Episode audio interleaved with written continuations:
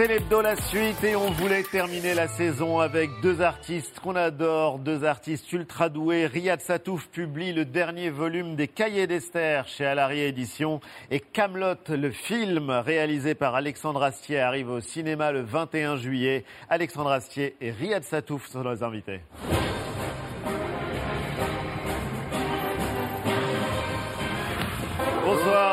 Bonsoir. Et bienvenue à tous les deux. On ne pouvait pas choisir une autre musique pour vous accueillir. Ça me disait quelque chose en rentrant. Sinon, ça aurait été du heavy metal euh, pour euh, honorer Riyad. Riyad, c'est le sixième volume des Cahiers d'Esther, histoire de mes 15 ans, enfin histoire de ses 15 ans. Et elle a traversé la pandémie, Esther, comme nous. Elle a, bon, 15 ans, c'est l'âge de l'acné, c'est l'âge d'Instagram, c'est l'âge de l'amour, enfin des premiers amours, des premières fêtes où on boit de l'alcool. On va en parler tout à l'heure, mais elle reste attachante. Bah oui, oui, oui. Non, non, mais je le dis en souriant parce que vous êtes quand même, vous avez créé la vie secrète des jeunes, vous avez dessiné l'adolescence mieux que personne et vraiment de manière souvent très drôle et assez dure pour ceux qui étaient euh, ou dessinés ou filmés, mais pas Esther. Bah justement, comme c'est elle qui s'exprime et c'est elle qui parle, je, je prends son point de vue. Donc, euh, c'est vrai que j'essaie de voir les choses de manière plus positive que quand c'est moi tout seul qui décrit l'extérieur ou je, je m'intéresse pas aux mêmes choses, quoi. Mais euh, en tout cas, on a adoré. Bah oui, Ouais. évidemment. Vraiment, Ouais. Eva, qui est fan de vous deux, euh, Ouais, de vous dira pourquoi tout à l'heure. Mais Alexandre, euh, c'est l'un des films les plus attendus de cet été. Camelot arrive en salle le 21 juillet prochain, après avoir été repoussé plusieurs fois, on va dire à cause du Covid. C'est pas le seul, mais il a malgré tout réussi à trouver une place euh, en salle et c'est normal. Le film est très réussi. Bande annonce.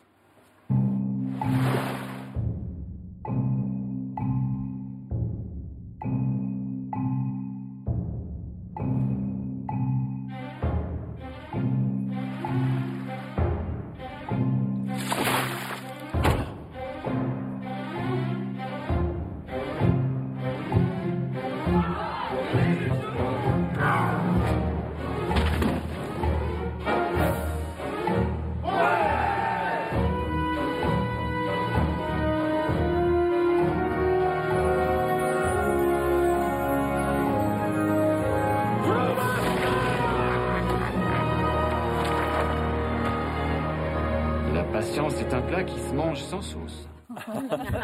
On peut rassurer tout le monde, il y a des dialogues dans le film. Non, non. Il y a celui-là là, que vous avez entendu. Et sinon, C'est c'est deux heures. C'est très, c'est très arty. Hein. On est sur sur un film assez arty. Cela étant, il y a une vraie ambition artistique. Le film est vraiment magnifiquement réalisé, c'est bluffant et on peut donc rassurer tout le monde. Il y a des dialogues parce que c'est très écrit. Non, mais euh, sincèrement, c'est euh, un boulot considérable pour arriver à ça. Euh, en fait, euh, je sais pas, j'ai- le fantasme comme beaucoup euh, de comédies populaires qui, qui prennent tous les registres, quoi. Ouais. qui sont drôles, qui sont un vrai truc d'aventure. C'est filmé en 70 mm. C'est, euh, enfin, j'essaye de mettre un peu le paquet, quoi. Je suis même allé sur des bateaux alors que j'aime pas ça. Non, non, mais vous êtes euh, contrôle fric et obsessionnel, un peu comme euh, Riyad, mais dans d'autres registres. C'est vrai que Riyad, vous tenez absolument à tout contrôler, extrêmement minutieusement, que ce soit pour vos BD, que ce soit pour vos films. et euh, c'est peut-être l'un de vos points communs. Je vais arrêter d'en chercher d'autres. 484, Arthur est toujours aussi dépressif, les chevaliers de la table ronde sont toujours aussi débiles. Et comment décrire euh, le film? C'est un jeu de piste euh, épique pour faire chic? Je crois qu'il il revient pour tout péter. Ouais. C'est ça le film. hein. Il revient pour. tout- C'est-à-dire qu'en fait, il a, il a eu 10 ans la paix. Puisqu'effectivement, cette position de roi et de, de- de- le, le- le mine, hein, c'est vrai que c'est pas, il a, il est pas, il a pas la pêche. Ah ben, ça fait. 10 ans qu'il y échappe. Et puis voilà, c'est le film qui le replonge dans tout ça. Et euh, il revient pas pour rigoler. Pour notre bonheur. Mais euh, pour le coup, euh, qu'est-ce qu'on peut raconter dans un film qu'on ne peut pas raconter dans une série? La série, elle est culte, elle a été vue par des euh, milliards de personnes. Je pense que euh, je pense que la série, ce qui est très agréable quand on écrit une série, c'est d'être chronique, c'est d'être en tranche de vie, c'est d'être euh, au quotidien des gens, c'est d'être. Je crois que les petites idées peuvent suffire à habiter une série autant que les grandes. Je pense que c'est plus dur, euh, mais c'est plus gratifiant peut-être. Puis il y a les préquels et tout ça. Puis le film, je pense qu'il faut que ce soit des chapitres, des gros chapitres, des gros événements qui arrivent dans la vie de ces gens-là et qui ont un, un- un beau début, un beau milieu, une belle fin et qui constituent une, une grosse pas- une page tournée. Voilà, je pense que ce film-là, c'est une. J'espère qu'il y aura les deux autres, si, si ça marche. Parce que Euh, c'est une trilogie. oui. Avant de revenir sur euh, Camelot, cette émission est magnifiquement tenue, Mélanie.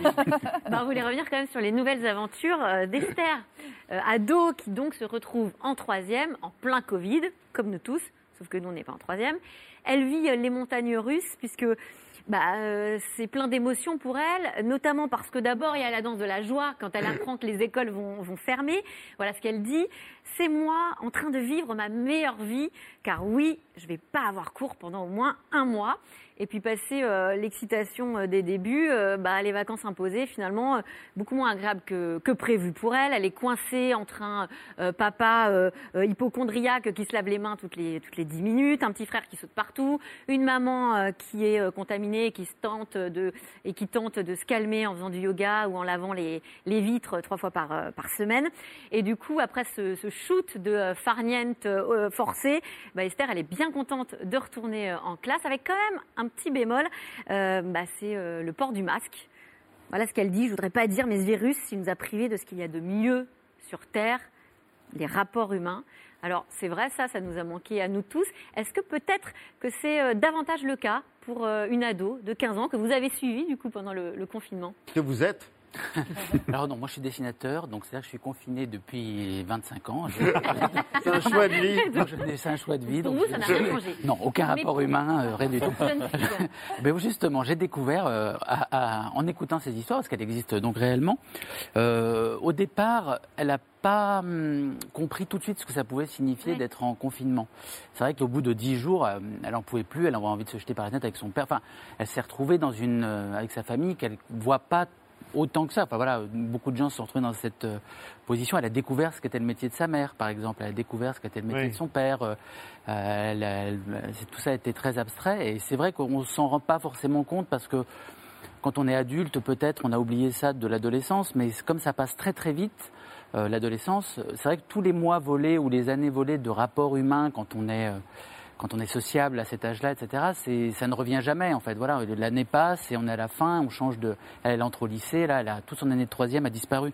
Donc c'est vrai que c'était assez, euh, euh, comment dire, touchant pour moi de découvrir ça parce que je je le soupçonnais pas du tout. Et elle rêve du monde d'après. Et ce qui est assez frappant, c'est que, bon, la troisième, ce sont donc les premières fêtes avec euh, de l'alcool, euh, c'est les négos avec les parents, les amitiés pour la vie qui finissent évidemment par euh, se, délier, les premiers amours. Alors, pour le coup, on a tous vécu ça d'une manière ou d'une autre, mais il y a quelque chose de fondamental qui reste dans l'adolescence, même si les looks changent, même si la musique qu'on écoute euh, Vous, vous êtes nostalgique de cette période ou pas du tout? Non, pas du tout. Non, non, personnellement, non, non. non, non. Non, non, mais comme je vous disais, j'étais à une table et je dessinais, j'attendais que ça passe. Mais, le, mais voilà, je, je- justement, quand vous disiez tout à l'heure euh, que c'était hum, différent des autres bandes dessinées que j'ai pu faire, c'est vrai qu'en m'intéressant à la vie d'une ado, euh, entre guillemets, assez populaire, mais pas non plus euh, quelqu'un d'extrêmement populaire, mais voilà, elle a des amis, des, des copines, ça, on se rend compte qu'en effet, c'est comme ça que se construit peut-être l'âge adulte après, les rapports avec les autres, être capable de parler à quelqu'un ou, ou des choses comme ça, tout ce qu'un dessinateur de BD n'est pas forcément toujours capable de faire. Oui. Euh, voilà, et c'est un, c'est un. Moi, je trouve que c'est très instructif pour moi, comme je passe mes journées à, à dessiner. Je me dis ah, mais oui, mais c'est vrai, mais peut-être si j'avais eu des copains au collège, je, je, je- ça aurait été quand même. Vous vous rappelez de votre vie. Vous, vous êtes nostalgique de votre adolescence ou pas? Pas du tout. Pas du tout pas, non. Non, si, euh, j'ai- j'ai- c'est là que je, je, je- je m'enfermais dans ma chambre et je composais. Bon, j'étais musicien, mais euh, Oui. c'est vrai que j'ai j'ai commencé à vivre la nuit à ce moment-là, à, à louper le collège. à tout. C'était une grande souffrance, le collège, pour moi. C'était euh, de, de nous, de nous entasser comme ça à 30 dans un truc avec des gens avec qui j'avais pas envie d'être. C'était une catastrophe. Alors que vous êtes plutôt un homme de bande? Et je- pas tant. Pas tant? Non. Mais je vous suis- avez je suis quand même très tout seul, très tout seul, très tout seul. De temps en temps, j'accepte de sortir. Mon camarade ici aussi, s'il fait des films, à un moment, il faut qu'il accepte de voir des gens. Ouais. On en parle. de Et des ça, voilà. dizaines de Des personnes. dizaines de gens à qui il faut dire ce qu'ils font en plus. Oui, c'est ça le truc. Non, non, je me sens très très bien dans, des, dans, dans la camaraderie de l'artisanat. Vraiment, euh, je suis avec un orchestre, avec un- une équipe de films. Je me sens vraiment euh, très très bien entouré. Euh, quand il y a un pot de fin, j'y vais pas. D'accord. Sympa. Qu'est-ce que ça donnerait euh, Esther qui euh, rencontre euh, le roi Arthur? Vous serez prêt à relever le, défi? On a, j'ai des feuilles de, de canson, j'ai euh, Mais bien sûr, mais des, des dessins. Attendez, je vais dessiner Alexandre Astier. là, parce que, en fait, quand j'ai Et- commencé à faire des BD, je vais vous dire, j'avais créé un personnage qui s'appelait Pascal Brutal. Et c'était un être extrêmement viril. Et j'ai toujours pensé qu'Alexandre Astier aurait pu être un très bon casting pour le film, parce que je trouve qu'il est très viril. Alexandre Astier Eh, je, suis pas venu pour rien. Donc en fait, je, je me permets de dessiner le Arthur avec la tête de Pascal Brutal, parce que je trouve que Il y a un croisement à faire, c'est ça? Il y a, une petite. euh, Bah, on va voir le résultat, mais en l'occurrence, Camelot arrive sur les écrans le 21 juillet. Eva? Au casting, on va voir quelques-uns des personnages à l'écran. François Rollin, j'en cite que quelques-uns. Oui. François Rollin, Audrey Fleurot, Christian Clavier, Clovis Cornillac, Géraldine Nakache, Guillaume Gallienne, Antoine Deconne, Alain Chabat et même Sting et toute votre famille, par ailleurs. Une Est-ce partie. qu'ils ont- une grande partie. Est-ce qu'ils ont été faciles à convaincre, tous ces gens, pour rejoindre Oui. cette aventure? Les Oui, membres de votre famille particulièrement Les membres de la famille, je leur demande pas trop leur avis, D'accord. donc bon, ça, ça va plus vite. Il y en a que j'ai fabriqué moi-même, donc je, je- je leur dis où ils vont. Hein. C'est- c'est normal. Non, non, non, c'est- c'était. euh, alors, dans le genre de les convaincre, c'est pas tout à fait pareil pour ceux qui étaient déjà là bien avant, Oui, et puis comme pour sont- Sting qui nous rejoint euh, comme ça de manière presque assez surprenante, même pour moi. Mais euh, non, non, ça, c'est Qu'est-ce bien. qui l'a convaincu, Sting, de faire partie de cette aventure? L'argent Euh, ça, non. ça, non. Et euh, qu'est-ce, qui- qu'est-ce qui a pu le convaincre? J'en sais rien. Je crois qu'on lui a dit euh, c'est bien que tu le fasses, ça. Et en fait, je pense que Sting, il a un petit peu. Ce, il a tout fait, lui, donc je vois pas tellement. euh, Il a même été acteur, et pour le coup, dans Ouais, qui n'étaient pas extraordinaires, mais, Mais on lui a là, dit- on lui a dit c'est sans doute français, meilleur en plus. film. Ah, je sais pas. Dune, c'était bien quand même. Ouais, pas mal. Bah, c'est Ouais. quand même, c'est vachement bien. Mais non, mais en fait, je pense qu'il il- a été, en plus de ça, c'est très touchant, c'est qu'il a été extrêmement studieux.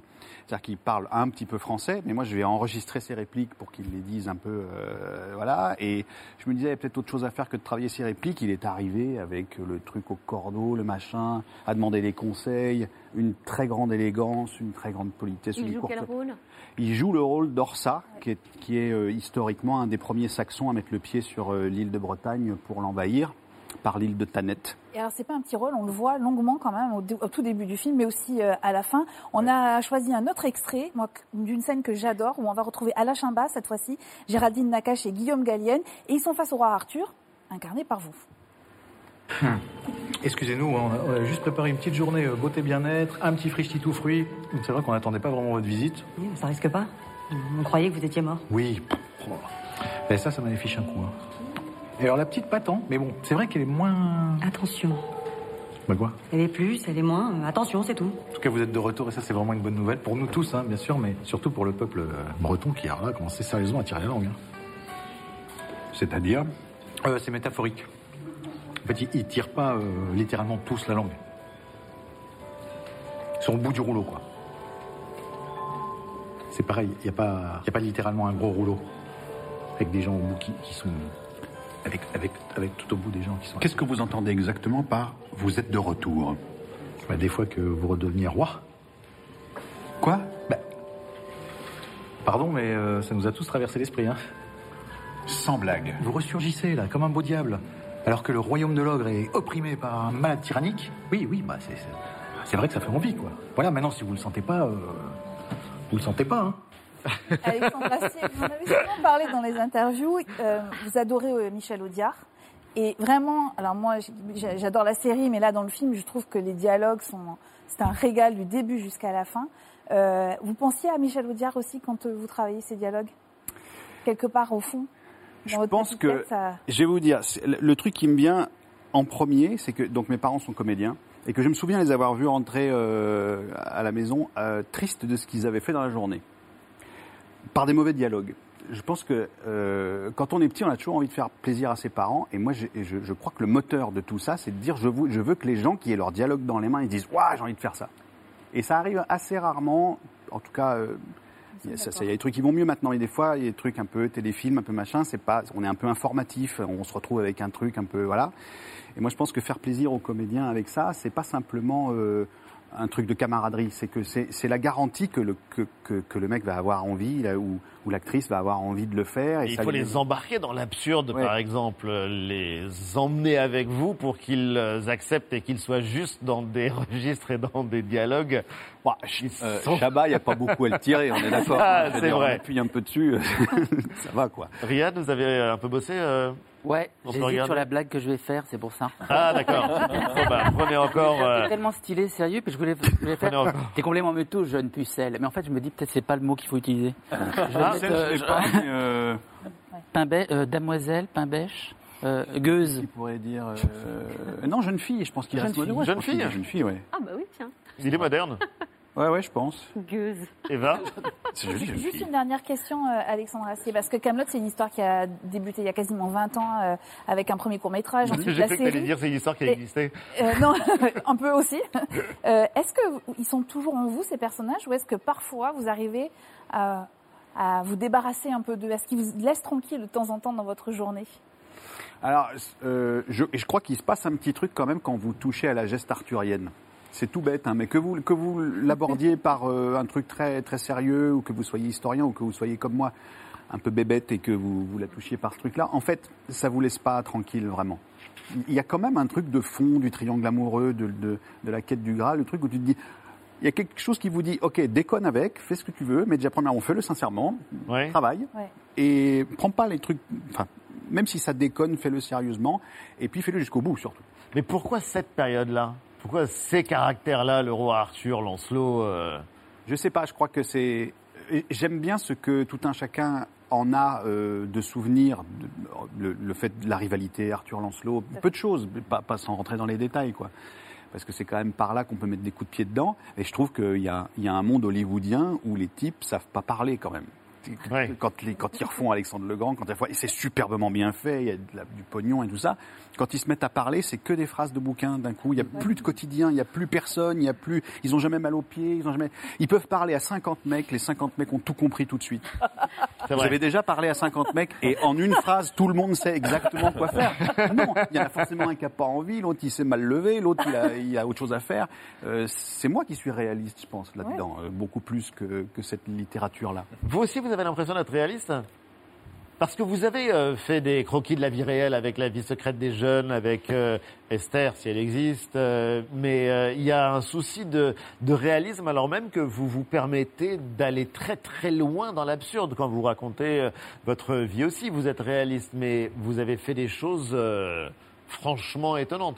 Bah, dans le cas des cahiers d'Esther, j'essaye justement d'être le plus réaliste, en tout cas tel que je l'imagine pour moi, parce que comme, comme, euh, on vieillit, enfin je vieillis, je m'éloigne de, de la jeunesse, je commence à devenir négatif, à me dire que le monde va s'effondrer alors que c'est mon corps qui s'effondre. Et donc forcément, il faut que je c'est m'intéresse aux caractère jeunes. du roi Arthur, là, Voilà. coup. Et donc-. Et donc, euh, je, je, bah, je suis obligé, je m'intéresse aux jeunes en me disant, bah, c'est, je vais voir les choses différemment, je vais, il y a de l'enthousiasme, il y a de, de l'optimisme. Donc, c'est ce réalisme-là que je recherche aussi, mais aussi dans le quotidien. C'est vrai, voilà, quand il, quand, quand, quand vous dites sur les, les, les, les, les douleurs aux pieds, etc. Moi, c'est vrai que j'aime, beaucoup euh, quand Esther me parle de petits détails, quoi, quand elle a perdu son bouchon, de, de, de comment elle fait, quand elle n'a pas de, de, de- d'effaceur, ou comme, comment se comportent les gens. Voilà, c'est, des petits détails du quotidien qui racontent une époque, et moi, c'est ça qui me, qui me plaît. On peut voir la rencontre euh, entre Esther et, et le roi Bon, j'ai, pas. Euh, vers la caméra. euh, C'est où la caméra Attendez, la caméra, sont les Français. faudrait que je prenne moi et que je l'incline un petit peu. On le voit? Ah oui, on voit bien. Qui le garde, ce dessin? Moi hein. Enfin, il sera bientôt sur eBay. non, non, vous évidemment, mais en tout cas, merci, euh, merci du cadeau. Vraiment, Riyad Satouf, les cahiers d'Esther, histoire de mes 15 ans, ça a été, euh, comment dire, volé à la seconde même où ils sont arrivés au bureau, à la rédaction, tout le monde se les est euh, arrachés. Et puis, euh, bravo, franchement, Camelot, c'est une très très belle réussite. Vous irez, Jean-Michel? J'irai. Vous avez James Bond Ah et oui, Camelot à voir cet été. euh, oui, peut-être autre chose aussi, mais enfin, Camelot, on peut Commencez par ça en tout cas. Merci euh, à tous les deux. Merci euh, Camelot donc euh, sera en salle le 21 juillet prochain. Les Cahiers d'Esther, tome 6 chez Alary édition. En librairie et en ligne, c'est l'hebdo se termine. Merci de nous avoir été fidèles toute cette saison et je tenais à remercier notre équipe fantastique, Charlotte, Charlie à l'édition, Déborah, Julien, Nicolas, Sandrine, David à la programmation, Liliane, Mathias à la documentation, Marco, Chloé, Camille au graphisme, Mohamed et Ingrid qui s'en va vers de nouvelles aventures, celles de la post-prod, Gwen, Jason, Pauline, Sacha, David au montage. C'est comme un générique de film, mais c'est beaucoup plus long.